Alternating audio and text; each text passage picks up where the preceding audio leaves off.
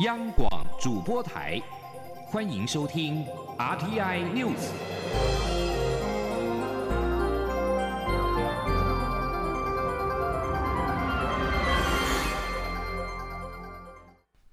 各位好，我是李自立，欢迎收听这一节央广主播台提供给您的 RTI News。美国国务卿布林肯访中，并会见中国领导人习近平，重申美国的一中政策，强调台海和平稳定的重要性。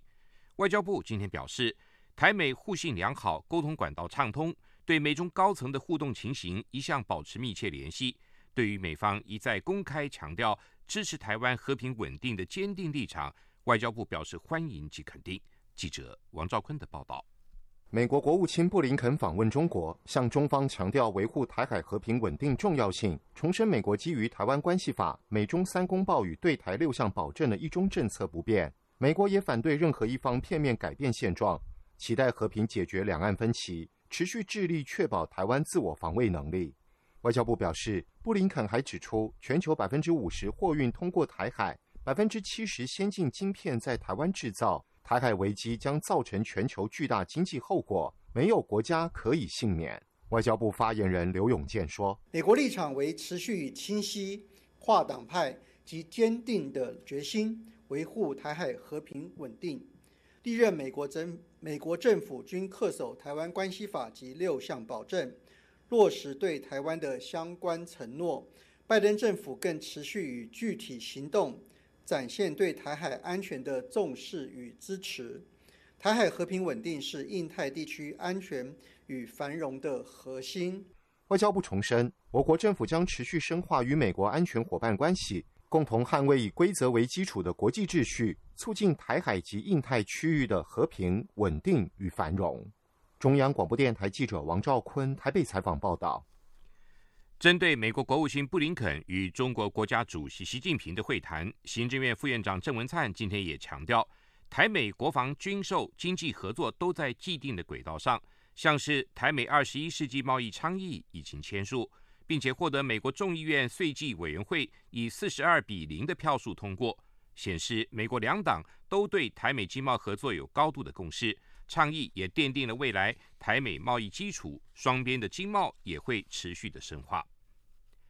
日本战略研究论坛将在七月中在东京举办台海危机兵推，并且首度加入了台湾，由台美日共同携手维护印太的安全。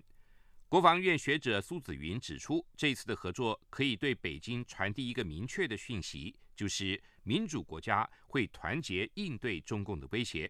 立委王定宇也认为，这一次可以定位为准官方的战略兵推，意义重大。记者林永清的报道。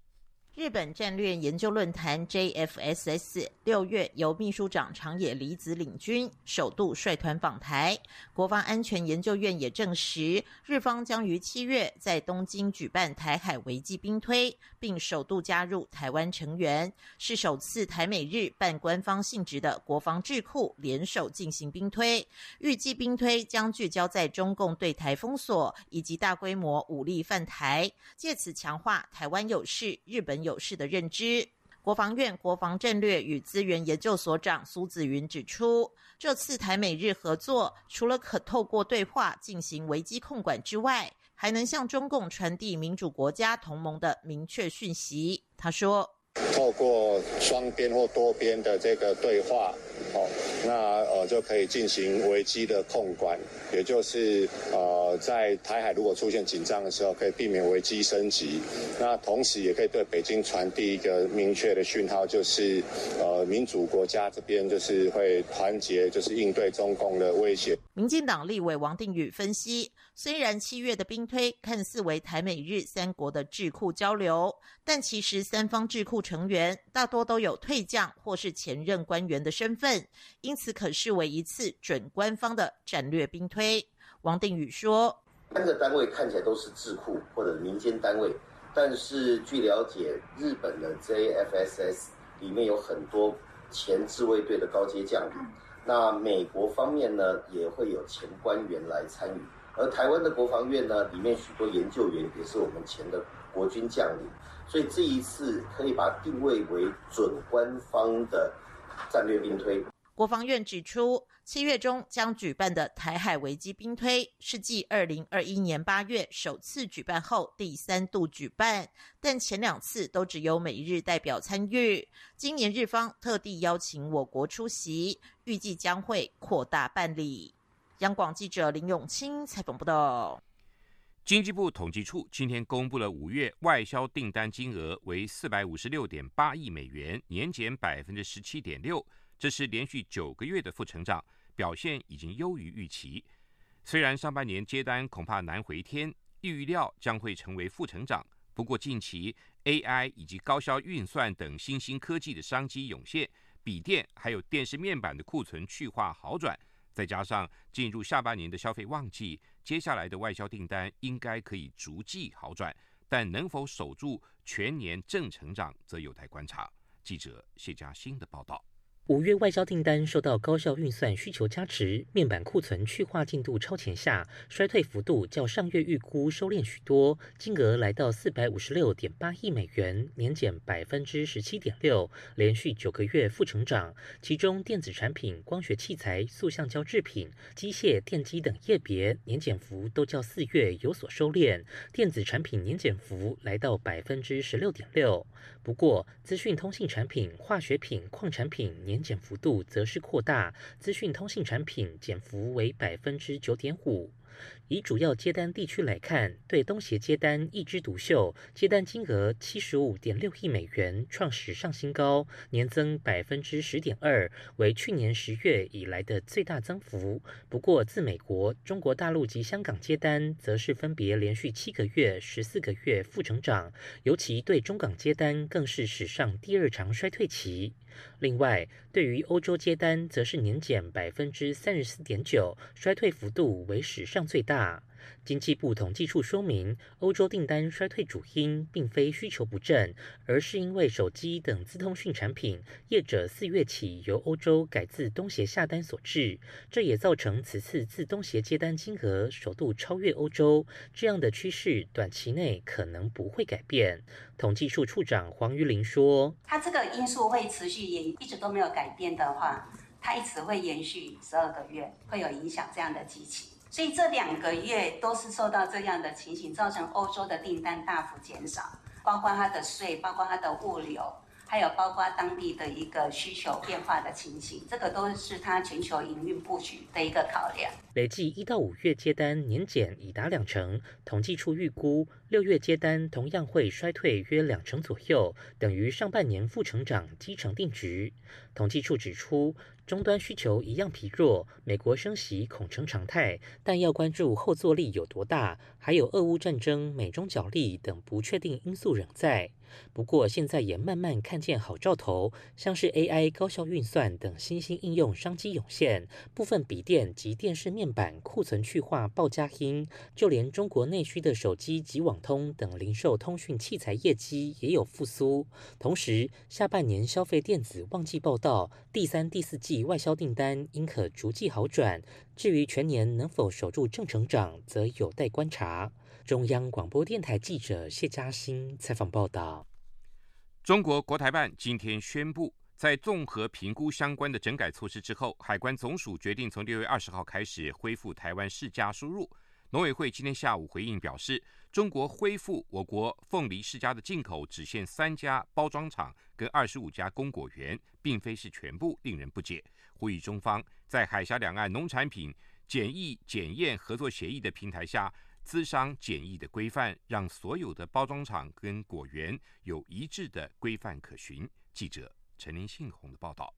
中国从二零二一年九月二十号开始，以台湾书中的凤梨世家有介壳虫为由，片面宣布禁止进口。农委会认为，即便台湾的凤梨世家有介壳虫，但可以透过沟通协商，以熏蒸方式解决。中国片面终止，并不符合贸易规范，因此我方也立即提送相关资料供中方审查，但都没有获得中方回应。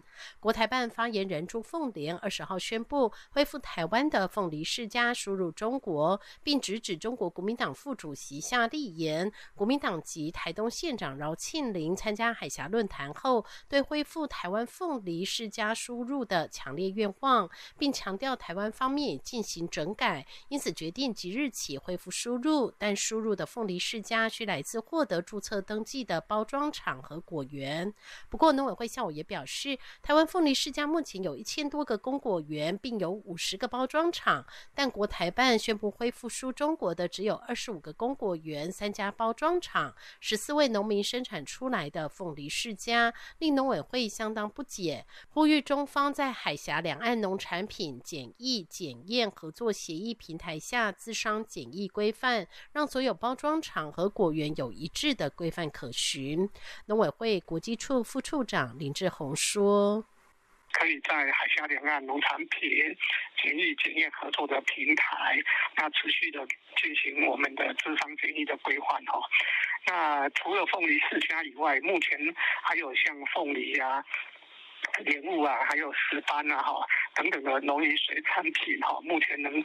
啊，暂时被中国禁止输入的这些农产品与产品，那我们也希望中国大陆能够依据国际贸易的规范，然后跟我们来进行啊技术部门的一个智商对话。农委会也表示，为稳定国内凤梨世家产地价格，积极采取内销、外销及加工等具体措施。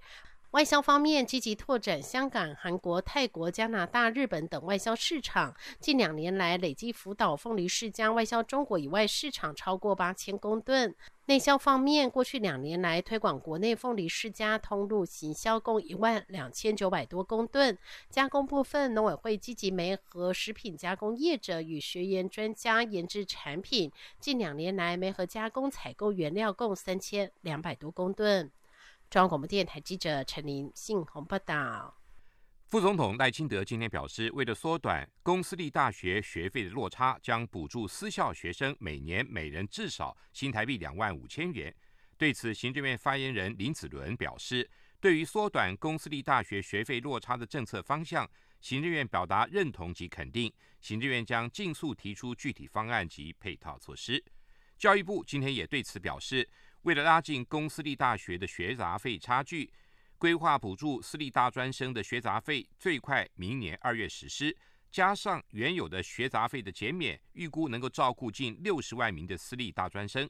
教育部指出，近期总统、副总统、行政院长和教育部都讨论针对教育部所规划的定额补助私立大专学生学杂费的补助方案。从源头来减轻学生学杂费的负担，拉近公私立大学学杂费的差距，以减轻学生负担，落实教育实质的公平。乌克兰官员今天表示，俄军连夜对基辅发动大规模无人机的袭击，并袭击了其他地区，目前没有人员伤亡报告。基辅市军事管理局表示。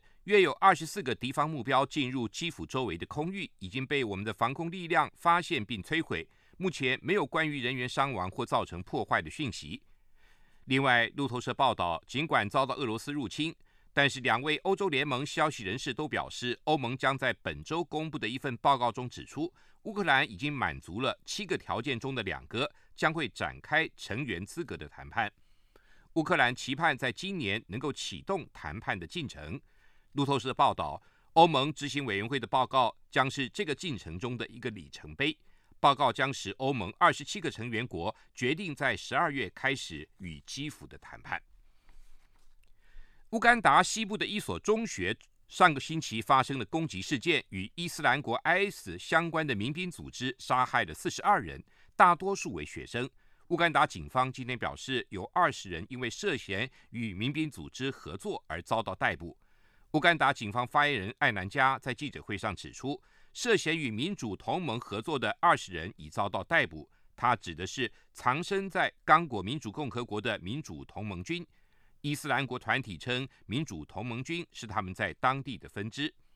艾南加还表示，乌干达西部偏远地区姆彭杜的卢比里哈中学十六号晚间发生了骇人的攻击事件，造成了四十二人死亡。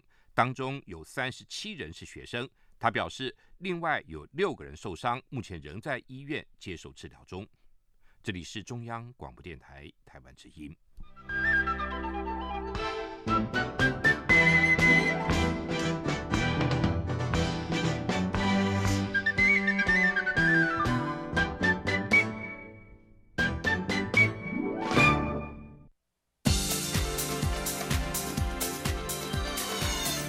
是中央广播电台台湾之音，欢迎继续收听新闻。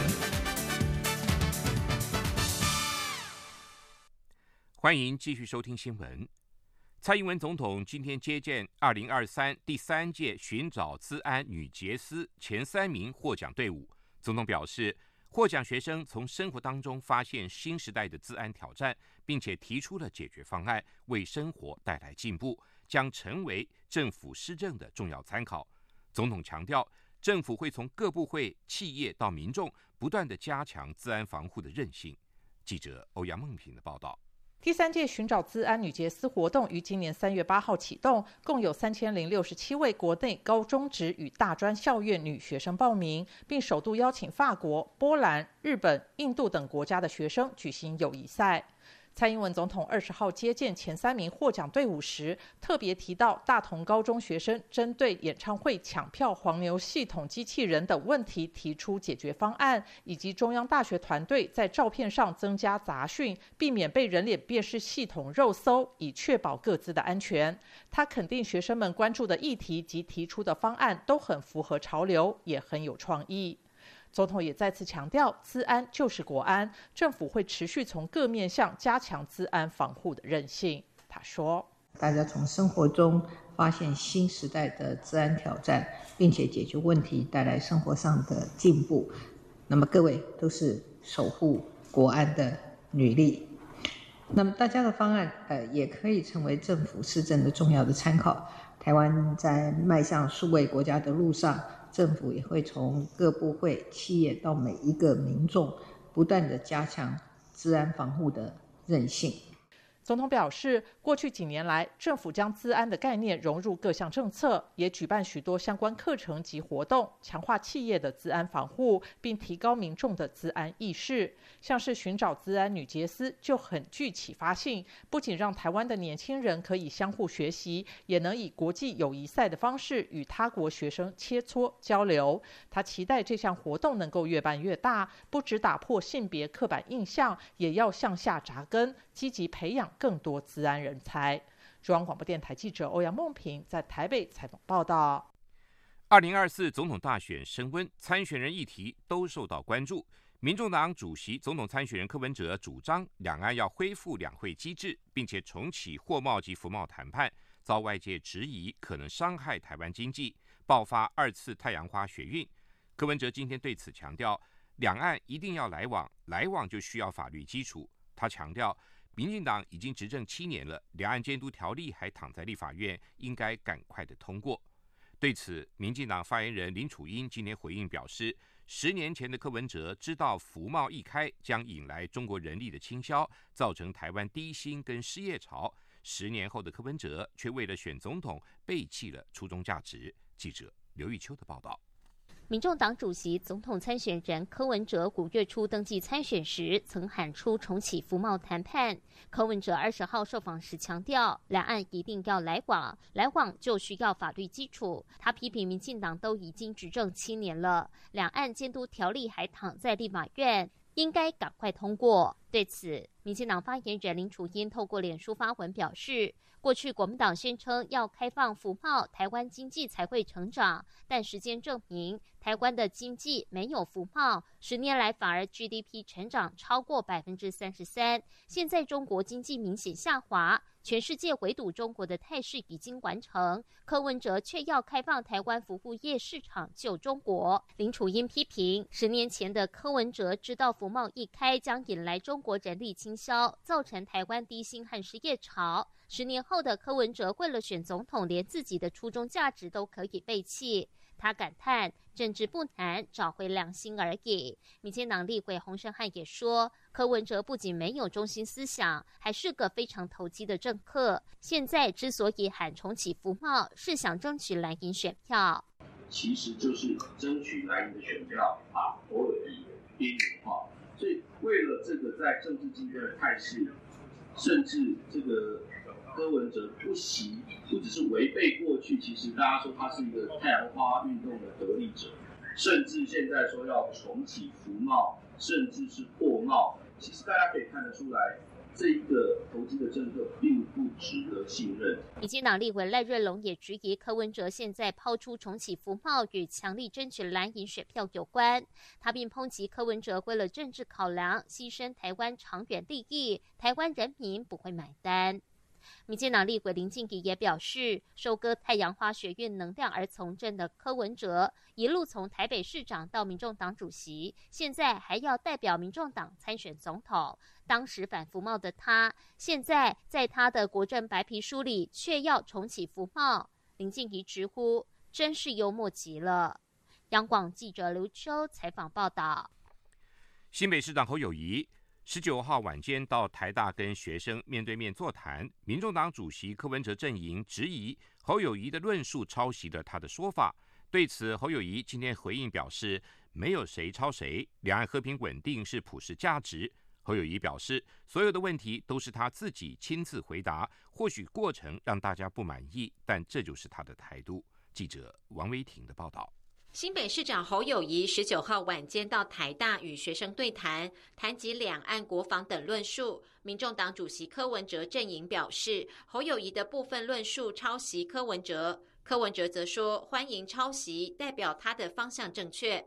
对此，侯友谊二十号出席毕业生市长奖颁奖典礼，受访时表示，大家都是根据过往经验提出论述，两岸和平是普世价值，并没有谁抄谁。侯友谊说：“拜托，什么几个阶层，哪几个阶层谁抄谁的？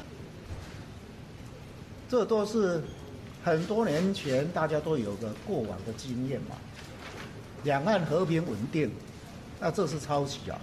两岸和平稳定不是普世价值吗？那这在在的斗笠，没有谁抄谁写的。针对柯文哲认为全面替幼童检验是否含有巴比妥残留是没有医学常识，侯友谊则要柯文哲别配合民进党煽风点火，大家要的是真相。科学检验结果出来后，真相就清楚了。侯友谊与台大学生对谈，国民党立委陈以信担任活动主持人。绿营质疑陈以信频频发言，好像侯友谊的保姆或是人肉盾牌。侯友谊表示，所有的问题都是他亲自回答，学生想问他什么，他都直接答复。或许过程让大家不满意，但这就是他的态度。侯友谊迟迟未与前高雄市长韩国瑜会面，传出侯友谊日前冷处理韩国瑜的寿宴邀约。侯友谊表示，跟韩国瑜的沟通没有问题。而传出近半对于选战路线有不同意见，一派认为要走中间路线，一派要认为拉拢深蓝。侯友谊则表示，每张选票都要努力争取。侯友谊今天拜会前国民党主席吴伯雄，吴伯雄呼吁蓝军支持者坚定团结在一起，在侯友谊的带领下赢得总统大选，再次推动政党轮替。不过，最新大选民调显示，侯友谊仍敬陪末座。侯友谊表示，球赛刚开始就说要放弃，那不就结束了？他还在努力冲刺，他一定会赢，请大家放心。中央广播电台记者王维婷采访报道。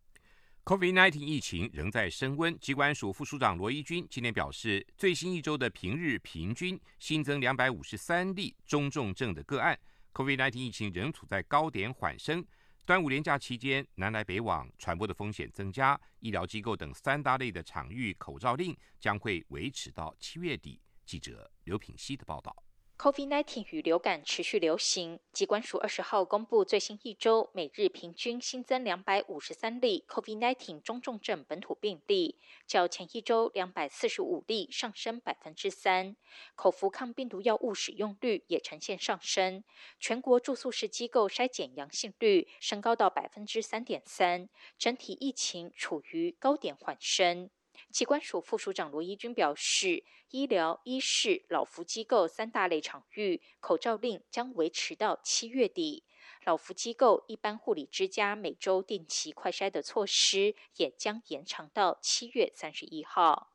今天早上也已经开过了这个月新冠的这防治联系汇报。先前五月底有宣布说，哈，这个口罩令从这个五月三十一号起，哈，就是呃规定在医事医疗还有这个呃老福机构这三类，哈。那这个其实上当初公告是并没有定一个期限，哦。不过今天早上有讨论，就是我们在七月份的时候不会针对这个口罩令再进一步的调整或者是松绑，哈。所以这个口罩令我们会。会到七月下旬的时候再来做检讨。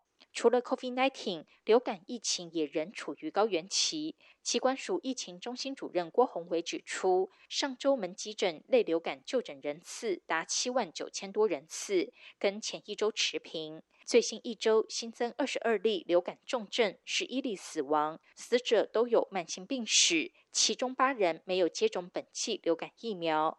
罗伊军表示，预期流感疫情将持续到七月，端午连假后有反转的可能，但不会降到低点，所以扩大公费流感抗病毒药剂适用的期限将延长到七月三十一号。此外，郭宏伟指出。国内长病毒疫情虽然略降，但仍处高原期。新增一例长病毒重症个案，是北部两岁男童感染克沙奇 A 四型。今年累计国内共四例长病毒重症，都是五岁以下幼童。预估未来一周长病毒疫情将略降，但仍高于流行阈值，不能掉以轻心。央广记者刘品熙在台北的采访报道。逐渐挥别了 COVID-19 疫情，法国外亚维农艺术节以及英国的爱丁堡艺会节恢复了国际实体的交流。台湾今年也将有八组团队跟两场欧洲艺术盛宴。文化部长史哲今天在行前记者会上勉励所有团队，将代表多元表演艺术形式的台湾文化名片递向全世界。记者江昭伦的报道。文化部二十号举办台湾表演团队参与法国外亚维农艺术节及英国爱丁堡艺穗节行前记者会。今年外亚维农艺术节将于七月七号到二十九号举行。入选团队包括曹雨田舞蹈剧场将演出作品《逐流》，福尔摩沙马戏团将呈现《马戏郎》，红舞制作现眼与人，中国新原住民舞蹈剧场则要带去以台湾原住民族阿美族在丰年祭中的肢体元素。传递原住民族独有文化底蕴的 Sakiro，爱丁堡艺穗节将于八月四号到二十八号举办。今年迈入第十届的台湾季，将展演两两制造剧团以语言和文字进行拆解，透过游戏探索其声音和文字的跨龄作品《一字一世界》，创造焦点演出全女马系列《幸死一九九四》。复像工厂借由文字、声光与戏友回应当代世界状态，演出极富生命力的作品回家。零四七肢体剧场则要带去第五作品。文化部长史哲特别出席记者会，为所有团队加油打气。史哲表示，此次代表台湾的八组表演团队各有不同艺术表演形式，代表的都是台湾制作岛屿的多元文化与生命力。期勉所有团队都能顺利完成将台湾文化这张名片递向世界的重要任务。史哲说：“也感谢大家，也要拜托大家啊！我想大家是能够代表我们台湾啊这座岛屿啊多元的这个文化啊，以及坚韧的岛屿的生命力啊。不管你们的内容是从原住民啊，或者是从田野啊，或者是从这个各式各样的面向所呈现的一种台湾特有的这个表演艺术的形态啊，我希望能够大家这一次能够，不管是从表演艺术当中的戏剧、舞蹈、肢体。”或者是马戏，啊，简单讲，大家是代表台湾文化的这一张名片呢，啊，大家要负责把这张名片递出去。文化部表示，迈入第五十七届的外亚维农艺术节及七十六周年的爱丁堡艺穗节，都是享誉国际的艺术盛会。文化部今年持续以国家队形式支持台湾表演团队前往交流，期待团队于此展开台湾文化软实力，开启未来国际合作的无限可能。央广记者张超伦台北采报道。继续再来关心一则印度消息：印度北部近日持续的热浪遭到侵袭。美联社在今天报道，在人口最多的两个省份，官方的报告已经有近一百七十人死于高温的相关原因。根据当地新闻报道和卫生官员的话，在北方省过去几天有一百一十九人死于高温的相关疾病，而邻近的比哈省的报告有四十七人死亡。北方省巴利亚区最大的医院已经超出了负荷。北方省卫生当局表示，将调查大量死亡的原因，并调查其中很多人死因是跟高温有关。印度北部地区的夏季素以酷热著称，但根据印度气象部门指出，近来的气温高于正常水平，最高温飙破了摄氏四十三度。以上新闻由李自力编辑播报，谢谢收听。